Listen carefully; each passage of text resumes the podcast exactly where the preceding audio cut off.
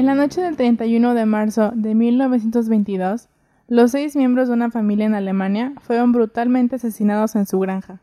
El asesino se quedó algunos días alimentándose de la comida de la familia y cuidando a los animales. Luego se fue. Aunque más de 100 sospechosos han sido investigados, nunca se ha podido encontrar al culpable. Hola a todos, bienvenidos a su podcast favorito. Yo soy Salma y aquí me acompaña Vania. Nosotras somos dos hermanas aficionadas a los crímenes sin resolver, a los misterios, cosas paranormales, en fin, a todo lo que no nos deje dormir por las noches.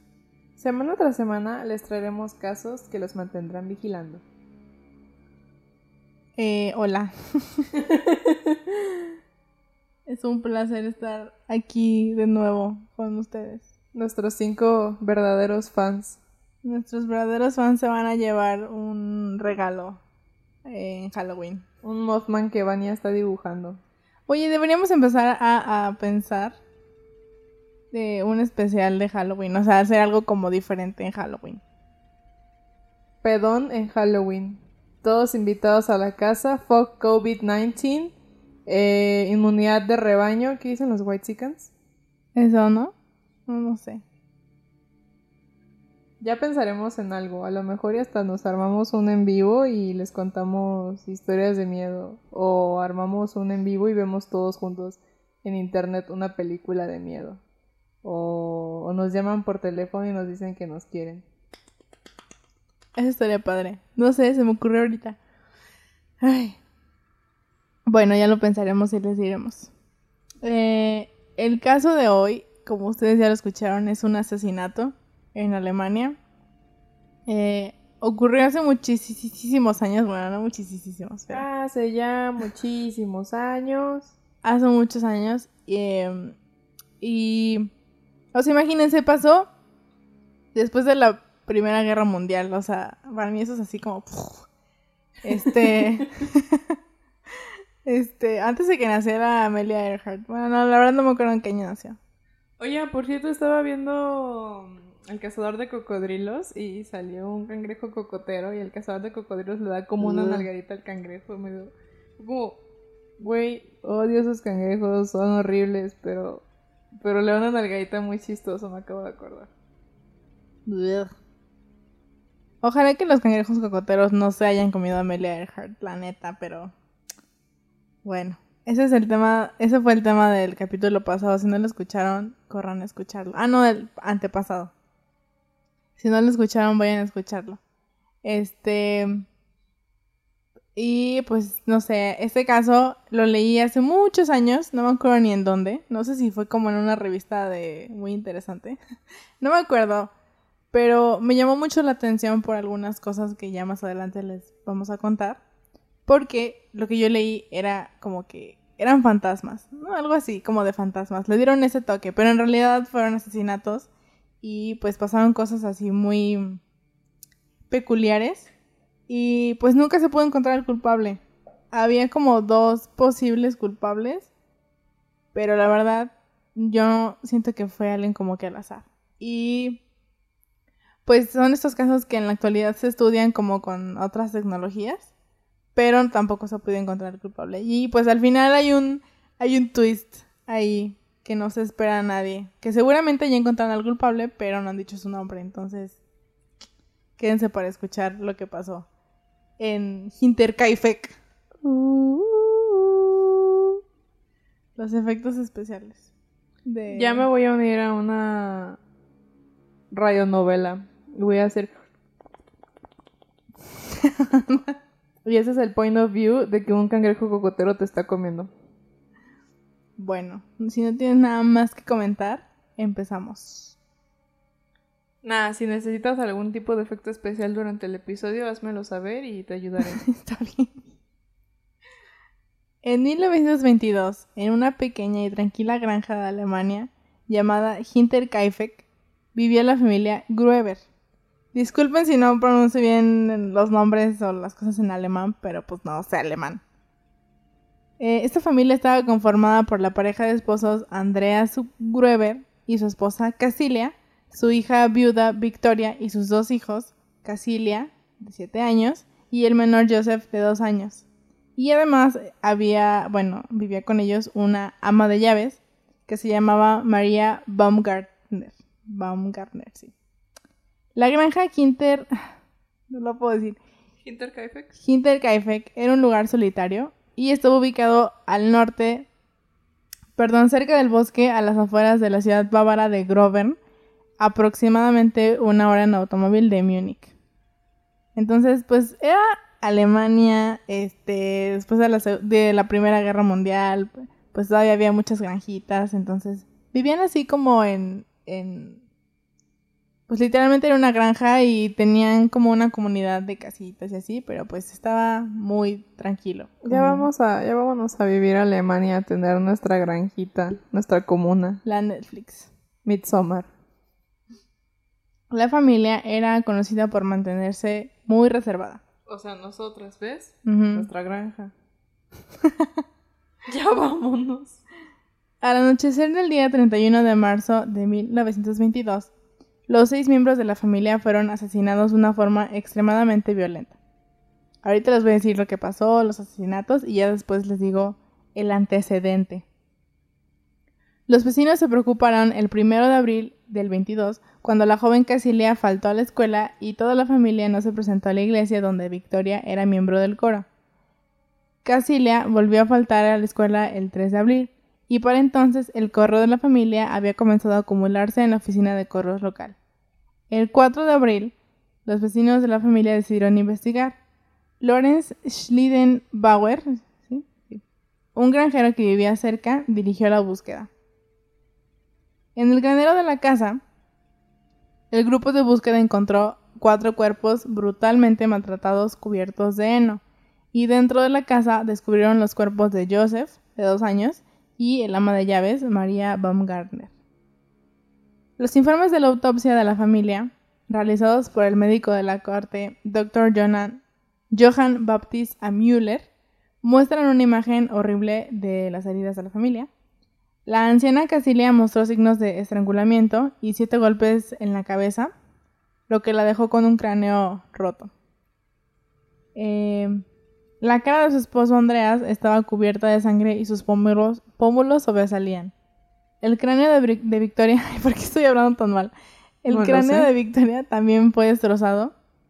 Su cabeza mostraba nueve heridas en forma de estrella y el lado derecho de su cara había sido golpeada con un objeto contundente. La mal- mala- La malandíbula. Maldita sea. La mandíbula inferior de la joven Casilia había sido destrozada y su cara y cuello estaban cubiertos de heridas circulares. Eh, pues todos, bueno, sí, todos recibieron golpes en la cabeza con, Bonk. con eh, un- una, como un pico, era como un pico, que además ya leí, bueno, lo leí que estaba, ese pico estaba construido por, por el abuelo, o sea, por Andreas, entonces pues qué feo, ¿verdad? Que construyas algo y que con eso te maten. Qué loco, Eh. ¿no? O sea, digo, está súper horrible, pero qué loco que en tu familia esté el mismo... El arma del crimen. Sí. Es, había... No me puedo acordar. Ah, era un programa de crímenes y estaban, estaban investigando cómo habían asesinado a un tipo y pensaban que le habían matado con una... O sea, tenía como heridas de navaja y pensaban que le habían matado con una espada así de que... Tipo una espada que le da el ejército a sus veteranos. Y el mejor amigo del señor está hablando del programa. Y pues la neta que le daba como mucho dolor.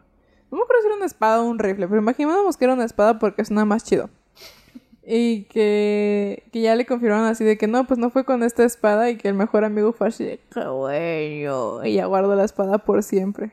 Ay, qué feo. Esto de que los hayan matado con con una herramienta que hizo el abuelo, pues la neta qué triste. Eh, sí. Bueno.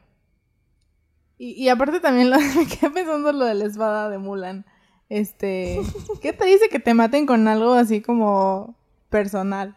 Es que en los programas de crímenes dices, dicen así como que, ay, el martillo que tenían en la, en la caja de herramientas. Ajá. O lo mataron con una lámpara, pero esos, esos, o sea, son propiedades que tienes, pe- perdón, pertenencias que tienes, pero no son específicamente algo tan significativo como la, el pico que construyó el abuelo, la espada que le regalaron cuando cumplió 20 años, cosas así. Exacto.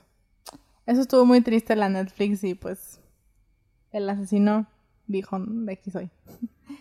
Mientras que la abuela Casilia, Andreas y Victoria probablemente murieron instantáneamente por los golpes de una herramienta similar a un pico utilizada para cavar y picar, la autopsia descubrió que la joven Casilia, que tenía 7 años, probablemente permaneció viva y en estado de shock durante varias horas después de su ataque, pues encontró evidencia de que se había arrancado el pelo en mechones. Eh, eso se me hace muy Qué triste, horror. la Netflix, y así como, o sea, lo llego a pensar y digo, qué horror. Este, lo que, lo que se piensa es que los fueron eh, llevando al granero de uno en uno. No sé por qué se piensa eso, ni cómo lo interpretaron, pero pues eso es como el informe policial, ¿no? Eh, y pues que probablemente primero fue el abuelo, luego la abuela, eh, Victoria y luego Casilia. Entonces Casilia pues no falleció, estuvo probablemente algunas horas viva eh, y pues estaba tan en shock que se empezó a quitar el cabello. O sea, no sé, la neta qué triste. Todos los cuerpos estaban cubiertos con heno. María, la criada, ay perdón, no le quité la criada, le iba a poner la ama de llaves, lo siento. No te quieras escuchar como cierta compañera de la primaria que su mamá decía que tenían criados. No, no, no, no, no, no soy white, no, no soy white chican, no me quiero escuchar criados, así. o sea, era 2004, 2005 y, y la niña le dijo así de que, mamá, los niños de la limpieza no han arreglado la alberca, algo así. Y la señora dijo, sí, yo le llamo a los criados y me quedé. Qué horror, no. Eh, la ama de llaves. Es que como que en las fuentes de información pues todos lo ponen criados. No sé por qué, a mí tampoco me gusta. Pero aquí se me fue. Una disculpa para todo el público. Para toda la bandita de la raza trabajadora. Sí. María fue asesinada por golpes cruzados en la cabeza, o sea, igual, con un objeto contundente, en su habitación. Y Joseph, eh, que es el niño chiquito de dos años, fue asesinado por un fuerte golpe en la cara en su catre en la habitación de Victoria. Es decir, cuatro cuerpos estaban en el granero y los dos otros cuerpos estaban en la casa. Al igual que los cuerpos en el granero, los suyos también estaban cubiertos. El de María con sus sábanas y el de Joseph con uno de los vestidos de su madre. Los animales de la granja y un perro guardián permanecieron ilesos. God bless the dogs. Afortunadamente, eh, sí. No sé por qué a María y a Joseph no los sacaron de... O sea, no los mataron en el granero. No encontré ninguna teoría. Eh, pero pues a lo mejor ellos estaban dormidos, no sé. Pero lo que sí es que todos tenían ropa de día. Nadie estaba en pijama. Entonces, probablemente fue durante la noche, pero estuvieron como... No sé. O sea, no se pudieron cambiar. Eh, Inicialmente, la policía sospechó de vagabundos u otros hombres viajeros de mala reputación, pero se descartó esa teoría después de que se encontraron grandes sumas de dinero dentro de la casa. Además de los cuerpos, el heno y las sábanas usadas para cubrirlos, nada había sido molestado, aunque el asesino claramente permaneció en la granja durante varios días, alimentando a los animales, comiendo y encendiendo fogatas en el hogar, eh, pues los vecinos dieron testimonio de esto último. Ellos dijeron que durante los días en que estuvieron, por así decirlo, desaparecidos los, los miembros de la familia, pues se vieron fogatas, bueno, este, humo en la chimenea de las casas, bueno, de la casa. Y pues no, nadie sospechó nada. Fíjate que en Japón, creo que en el 2000 hubo un asesinato igual. O sea, mataron a una familia en un departamento Ah, o en sí, una casa, no me acuerdo. Y el asesino se quedó uno o dos días viviendo en la casa. O sea, se comió todo lo que tenía en el refri. Usó la casa. Incluso fue al baño y no le bajó al baño. O sea, el, el tipo así de que vivió a sus anchas después de matar a una familia. Él estaba en su casa. Pues así está el asesino. Yo, yo he escuchado otros casos que hacen lo mismo. O sea, que se quedan, a lo mejor no dos días, pero de que una noche o comen de la cena o así. Por ejemplo, el, el de. El del el Golden State Killer hacía eso. Iba a las casas, mataba o hacía lo que estaba haciendo, hacía la maldad y después se quedaba a comer.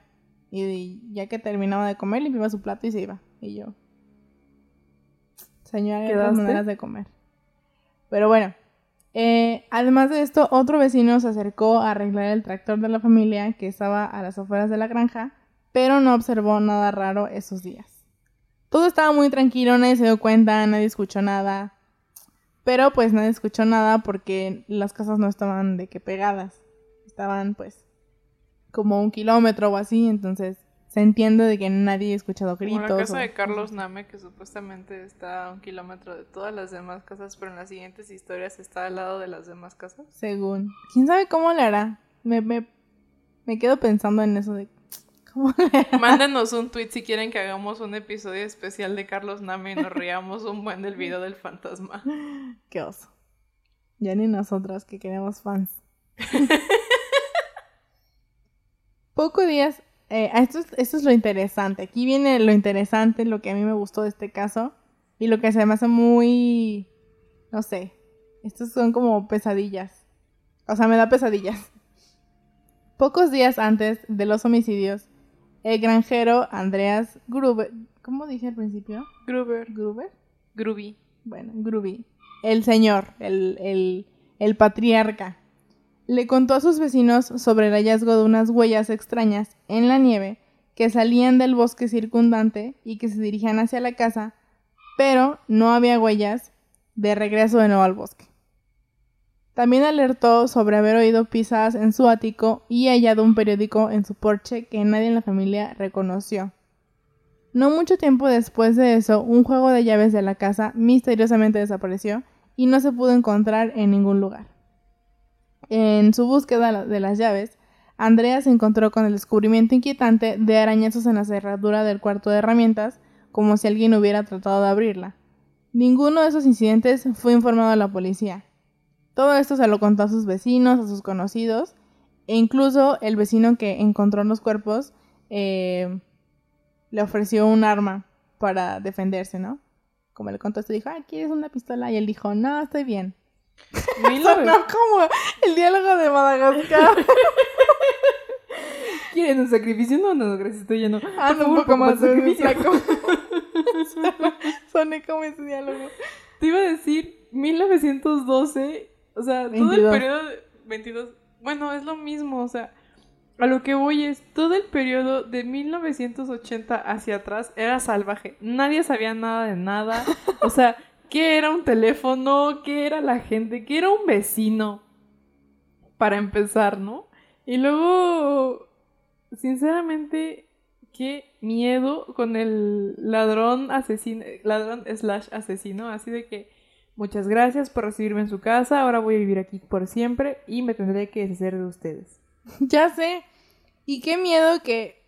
Eso es, eso es como lo más interesante del caso. Bueno, hay otras cosas, pero el hecho de que él haya visto las huellas saliendo del bosque y hasta, el ático, o sea, bueno, hasta su casa, bueno, hasta la granja en general, es a mí lo que me llamó la atención. Les digo, hace mucho tiempo leí el caso y a mí me llamó la atención porque había gente que decía, ¿qué tal si, si eran fantasmas? Y yo, ¿cómo mataron a la familia? Los fantasmas no. Y no sé, como que él lo tomó con tanta tranquilidad y pues, no, mi ciela. Eh, y pues sí. Aparte que ando con pensar que son fantasmas antes de pensar que es un asesino. Ya sé. Y la criada, bueno, ¿y por qué digo la criada? ¿Ves? El ama 1922 era una época salvaje. La, la neta sí.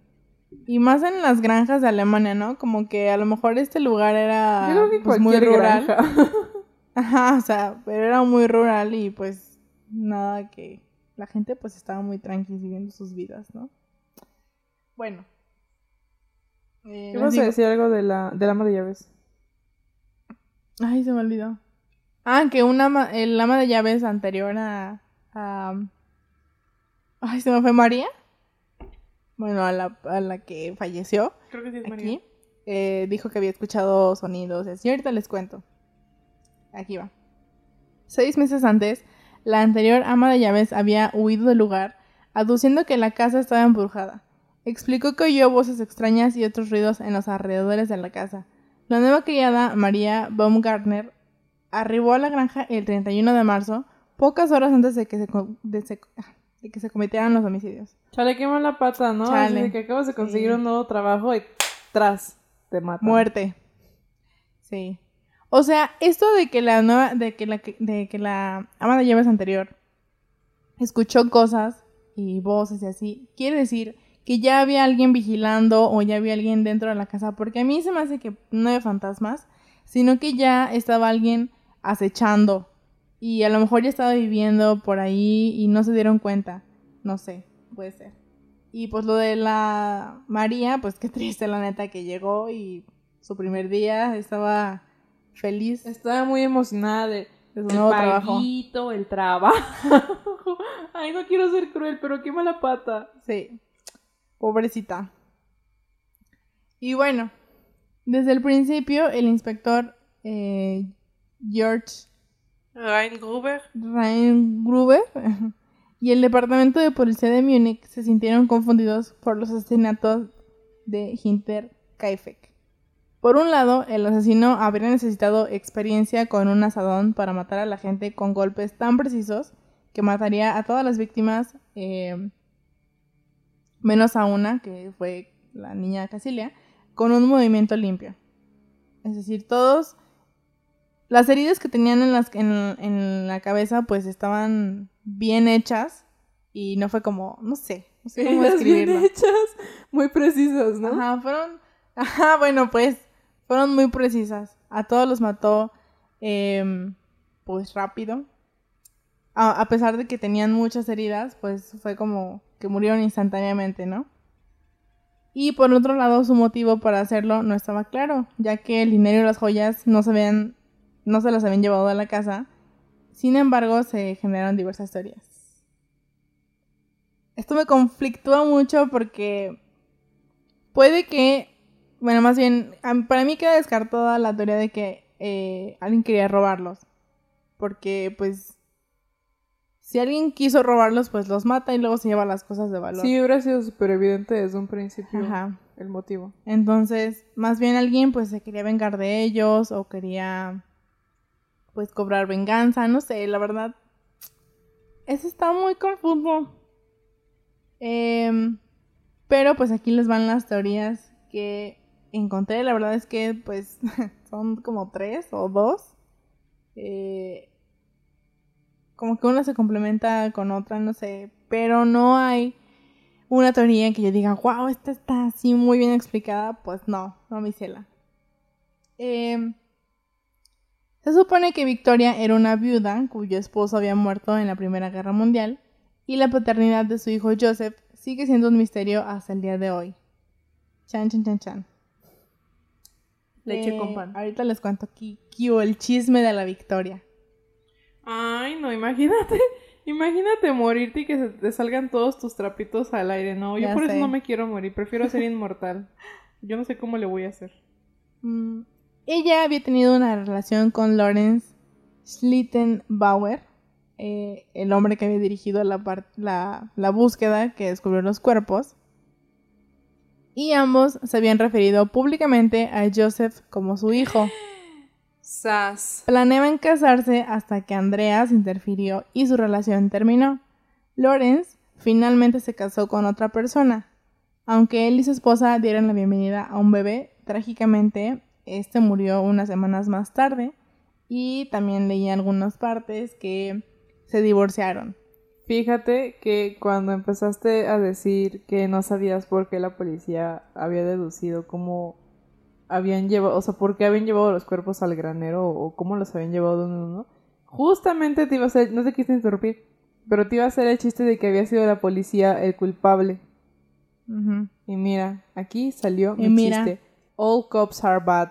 Pero este no es un policía. Bueno, es un investigador, pero ya para que sea... No, pero no es un investigador. ¿Lawrence? No, era, un- era el vecino.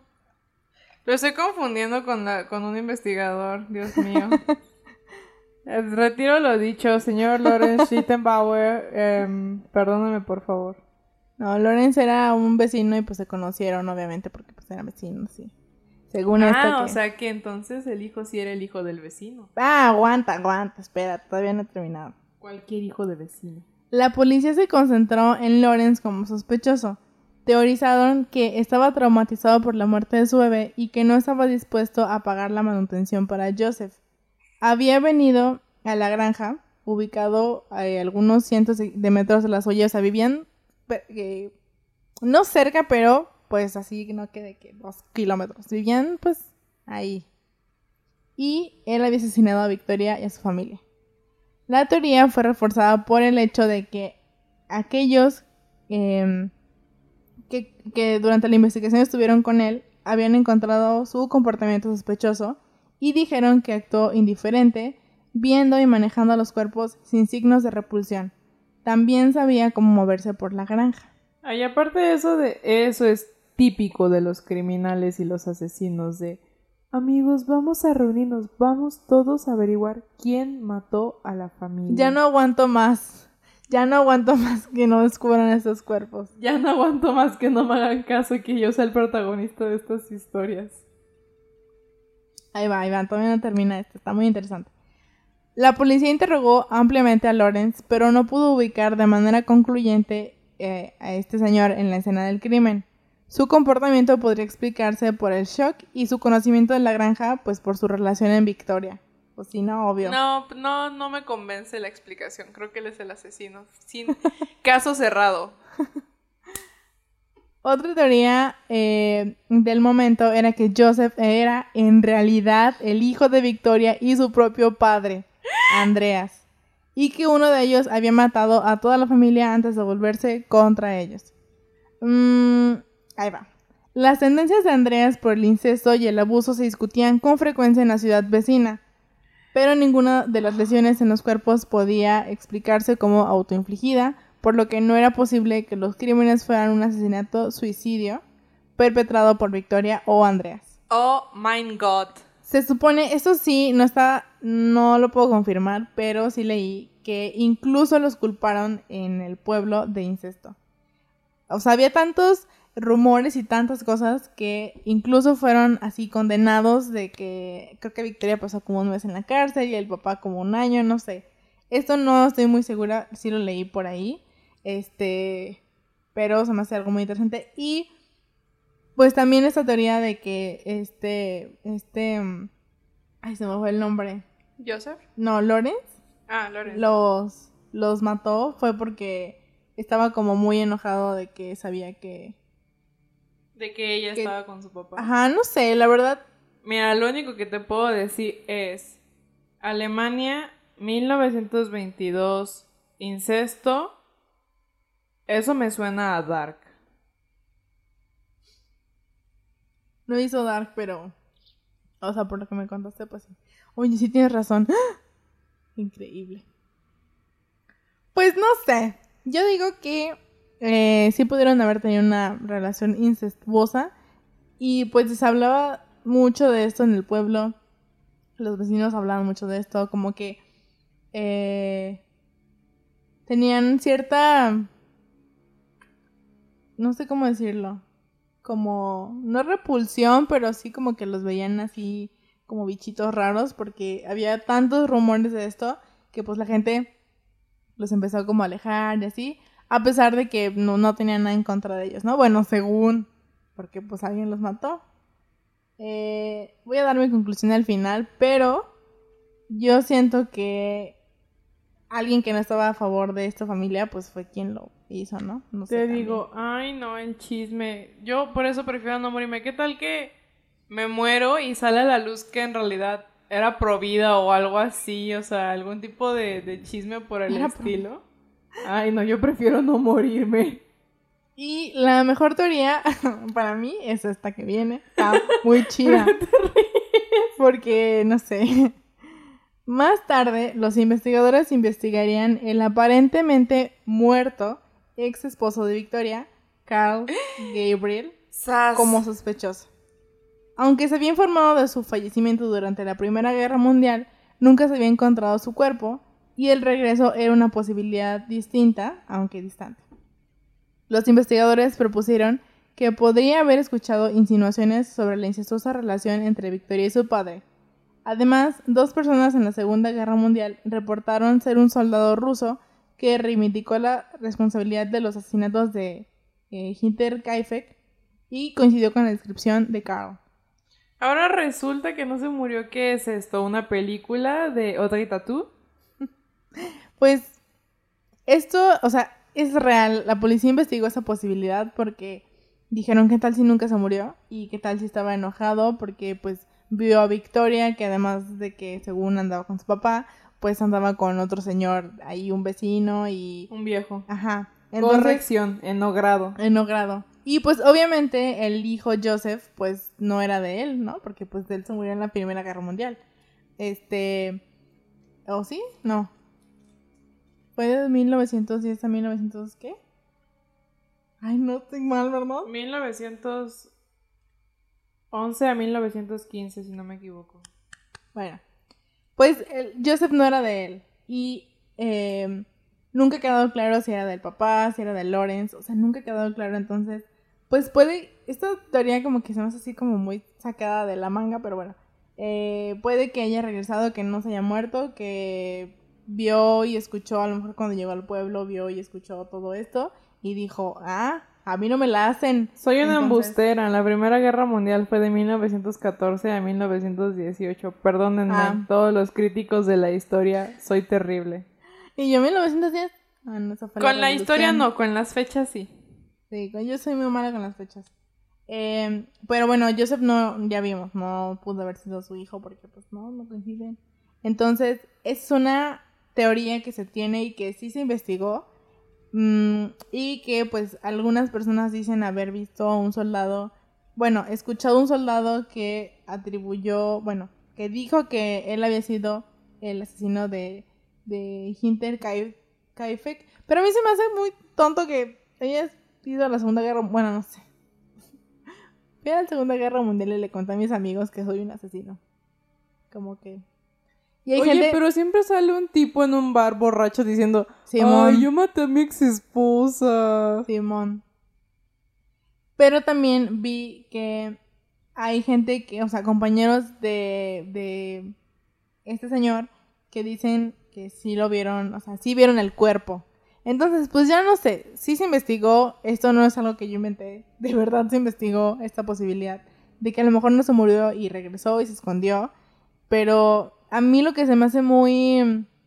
Creo que lo más eh, conflictivo de este caso es que alguien se escondió en la casa durante algunos meses o semanas o días y estuvo esperando el momento preciso para matar a la familia. Es algo que, no sé, me... como que... ¿Qué? ¿Por qué? Afortunadamente no tenemos muchos cuartos aquí donde alguien se pueda esconder porque si no tendría otro miedo que agregar por las noches y ya no solamente le tendría miedo a la ventana, sino que también estaría revisando los cuartos para asegurarme de que no hay alguien escondido ahí comiéndose nuestra comida y planeando nuestra muerte. La Netflix. Em, bueno, ya para ir concluyendo, estas son las, las teorías que hay. Lo siento, no hay otras. Em, bueno, la- las otras pues serían que es alguien que no tenía nada que ver con la familia. A lo mejor estaban en contra, alguna persona, algún señor estaba en contra de lo que estaban haciendo en la familia por los rumores que existía de que pues había una relación de incesto y esas cosas y pues simplemente los quiso matar. Esas son como las teorías porque realmente no hay alguna que diga, ay, es que tenían un enemigo y, o sea, no, no hay ninguna otra. Eh, pero los crímenes habían sido cometidos por alguien que conocía la granja, como lo demuestra el mantenimiento que se le dio a la granja y animales después de los, asesin- de los asesinatos y el manejo experto del material. Además, la brutalidad de los asesinatos sugirió que habían sido cometidos por alguien con una venganza personal contra uno o varios de los Grubers. ¿Grubers? Así. Eh, pero la policía en ese momento no encontró ninguna respuesta y finalmente cerró el caso. Carpetazo. Y le dio el carpetazo. Eh, a los clarividentes se les ha dado una oportunidad Otra en oportunidad. este- Ajá, en este caso. Eh, en un libro sobre la granja, el autor Peter Lauschner, Leuschner. eso, detalla cómo los cuerpos de la familia Gruber y la criada fueron decapitados poco después de las autopsias originales y los cráneos enviados a Múnich, donde fueron examinados por una medium. ¿Por? Pues para buscar eh, evidencias. Era 1922, Vania. mm, excuse me. Entonces, o sea, ¿cómo, cómo que a Amelia Earhart le queman los huesos y a estos dones les quitan su cabecita y la mandan allá que el vidente, o sea... ¿por? Pues no sé, le quitaron la cabeza y se las mandaron a un vidente, a una vidente.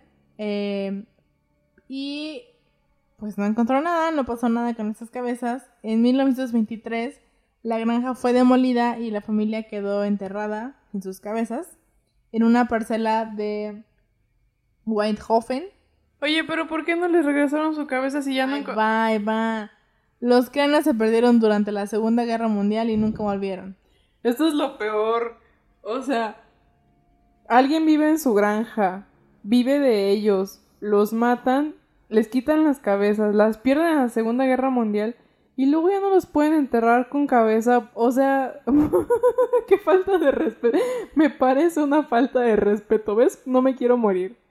Imagínate cuánto tiempo estuvieron las cabezas perdidas, porque se, se murieron en, en el 22 y la guerra, la Segunda Guerra Mundial empezó en que en el 30 y 45. no es cierto, terminó en ese año.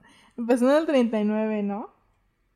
Según yo empezó en el 39 y terminó en el 45. San Google.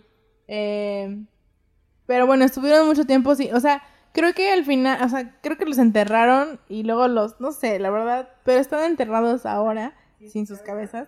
Y en el lugar donde está la granja hay un memorial a estas personas. Hay como, hay una crucecita con sus nombres, este, recordando lo que pasó ahí, con florecitos y así. Hay un memorial. Este, entonces en teoría lo podrás visitar. Este es uno de los casos más famosos, bueno, sí, uno de los casos más famosos en Alemania. eh, y pues sigue sin resolverse, la gente todavía lo recuerda, obviamente ya la gente que vivió en esa época pues falleció. Sería muy increíble si no estuvieran muertos. eh, pero la gente lo sigue recordando y se sigue como que investigando, tratando de cerrar este caso. Eh, y bueno, eh, la evidencia inicial reunida en la escena del crimen también se perdió. Alguna de, de la evidencia o la que se conserva pues es demasiado antigua para eh, revelar los secretos del crimen. Por último, ya para que no se queden con la duda de que, ¿qué pasó? Pues pasó muchos años sin que se supiera, se cruzó la Segunda Guerra Mundial, Alemania tenía problemas más importantes que los asesinatos. este, no sé, el holocausto era más importante.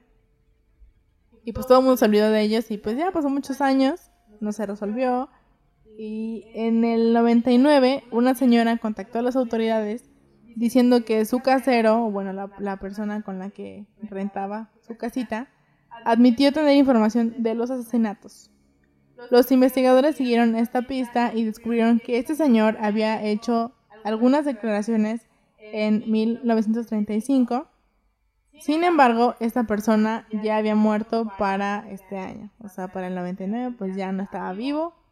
Eh, le contó esto antes a la señora que contactó a las autoridades, pero pues se dieron cuenta que ya estaba vivo. Yo creo que si Eh, yo también me fuera a morir, contaría una historia así y diría, agregaría, pero no me creyeron. Y pues no sé. Esto de que siguieron las pistas para saber si este señor sí había hablado es algo real. Pero no hay información. No encontré, por más que busqué exactamente qué había dicho el señor, no hay información.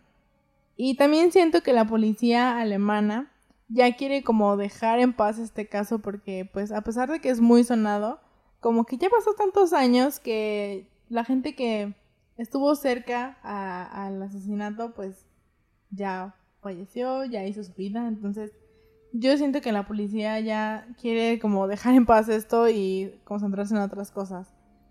Por último, ya lo último que he tenido este caso, eh, y lo más importante, eh, en el 2007 los estudiantes de una academia de policía en Alemania usaron técnicas modernas para investigar el caso. Los estudiantes señalaron a un hombre que ellos creían había sido el asesino.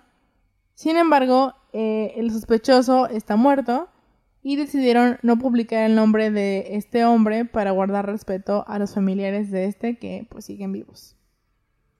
Entonces, seguramente ya saben quién fue, porque pues los policías investigaron, hicieron pruebas y muchas cosas, y dijeron que ya sabían quién era, que ya era como muy probable que la persona y el hombre que encontraron eh, pues fuera el asesino, pero decidieron no publicar el nombre para guardarle respeto a las personas que a los familiares que todavía quedaban vivos.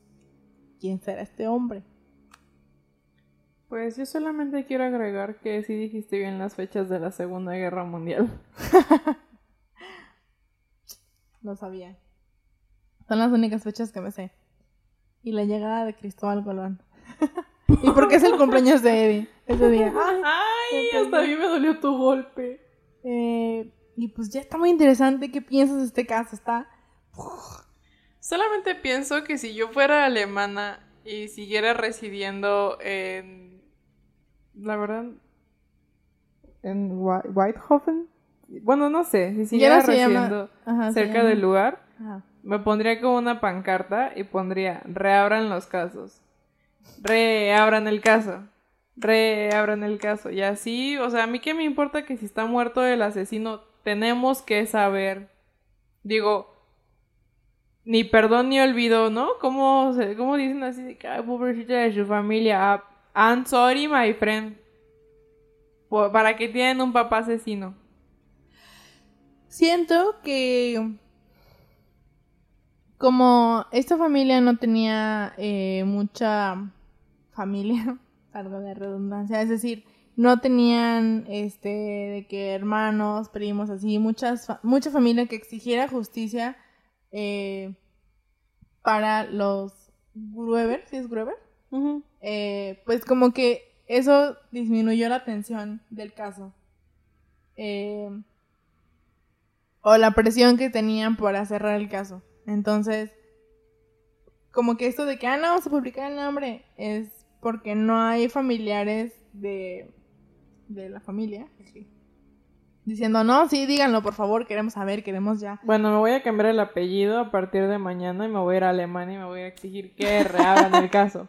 Que reabran el caso. Imagínate, en 2007 fue la última vez, ya es 2020, y no encontré ningún eh, dato así como que eh, actual o... ¿Cómo se dice? Este... Oh. Sí, actualizado este, de este caso. Lo que sí encontré es que hay una fundación en Alemania que se dedica a buscar al asesino. Eso es real y hay una página de internet que es una fundación de la familia, bueno, eh, como Fundación Henk, ¿cómo se llama la estúpida granja? No me puedo acordar. Maldita sea. Lo tienes en el título del archivo. Hinterkaifeck. Siempre se me olvida cómo se llama. Hinterkaifeck. Hay una fundación dedicada como, o sea, a la memoria de la granja, pero también para investigar quién es el asesino. Y la neta tampoco ahí pude encontrar como que el nombre, o sea, ahí tampoco había nada. Y yo... Aunque también pienso que si de verdad tuvieron una relación incestuosa, a mí no me gustaría decir que soy pariente de ellos. Pobrecitos. Qué triste, está muy triste este caso, la Netflix, porque fue una familia completa. Y porque no se pudo resolver. Eh... Y pues ya. No sé.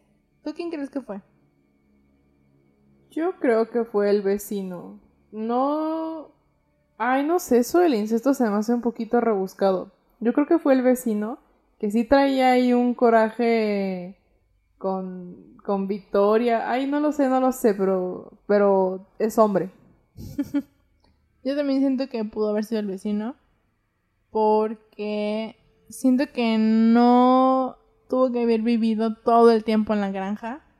Y pues por la cercanía pudo haber estado yendo en las noches, observándolos. Entonces yo creo que sí pudo haber sido él. Y pues la, el motivo, la neta, no sé. Y no sé por qué mató a todos. Eso se me hace así como por. Pero yo digo que, pues, sí, sí pudo haber sido él. O sea, no se me ocurre nada más. A menos de que de verdad haya sido un maníaco que un día dijo, ah, me voy a meter a la casa aquí. El estrangulador de soplones. Ajá, y voy a decir, ah, me voy a quedar aquí seis meses y a ver qué pedo. Y ya, no sé. Está muy confuso. Eh, y pues ya, espero que algún día sí puedan decir, ay. Fue como una familia que, no sé si descubrí, no sé si el tipo vivía en su casa y solamente había ido a robar, pero una pareja descubrió que había un hombre en el piso de arriba. Te digo, no me acuerdo si porque fue a su casa a vivir o solamente a robar. Eh, solamente porque el marido le contó a la esposa un chiste y el señor se rió. Yo. Sería lo que me pasa. ¿En serio? ¡Qué chistoso! Sería lo que me pasaría a mí. Como de que, mira, me encontré este meme. Y yo, jejeje. Capturando a Salma la criminal. Sí, háganme reír. No, si eres un criminal, comparte este meme. No había, no había escuchado esa historia, está muy chistosa. Simón, tiene muchos años que la escuché, pero no me acuerdo. Bueno, la leí, pero no me acuerdo en dónde. Wow, increíble. Ay, no. Pues díganos sus comentarios acerca de este caso. ¿Ustedes quién creen que mató a la familia ¿Quién, ¿Quién creen que robó a Roger Rabbit? Sí. Y pues vamos a hacer un plantón en, en el municipio de Múnich para que reabran el caso y nos digan quién fue. Díganos el nombre ya. Por favor, si se quieren unir a, este, a esta comitiva para hacer el plantón, nos mandan un tweet que nos pueden seguir en arroba observapodcast y nos pueden apuntar. Simón, eh, yo llevo tortas y una coquita y nos aplastamos allá afuera. Eso estaría bien.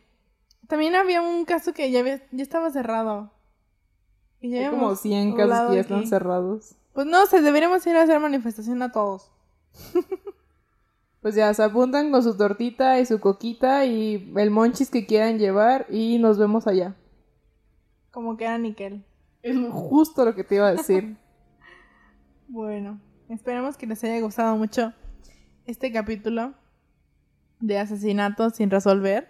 Eh, creo que ya soy muy predecible, entonces después de Vania va a haber uno, una desaparición. Este, para ahí que haya variedad la semana que viene venimos con un culto. Ya decidimos que ya no va a ser al final del mes porque nos atrasamos hace dos, hace tres semanas cuando hicimos el chistecito de no poner episodio. Así que ahora vamos a hacer cada...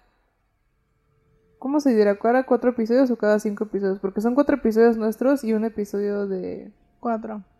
Bueno, entonces cada cuatro episodios va a venir culto. La semana que viene toca un culto. Si tienen pensado alguno específico, nos pueden mandar un tweet, nos pueden decir. Si quieren que lo investiguemos, digo, no es como que cuando digo quieren que lo investiguemos, no es de que vamos a ponernos a hacer así policías, ¿no? Pero que hablemos de él. Eh, si no, Salma y yo escogeremos uno y pues se, se tendrán que aguantar. Así es.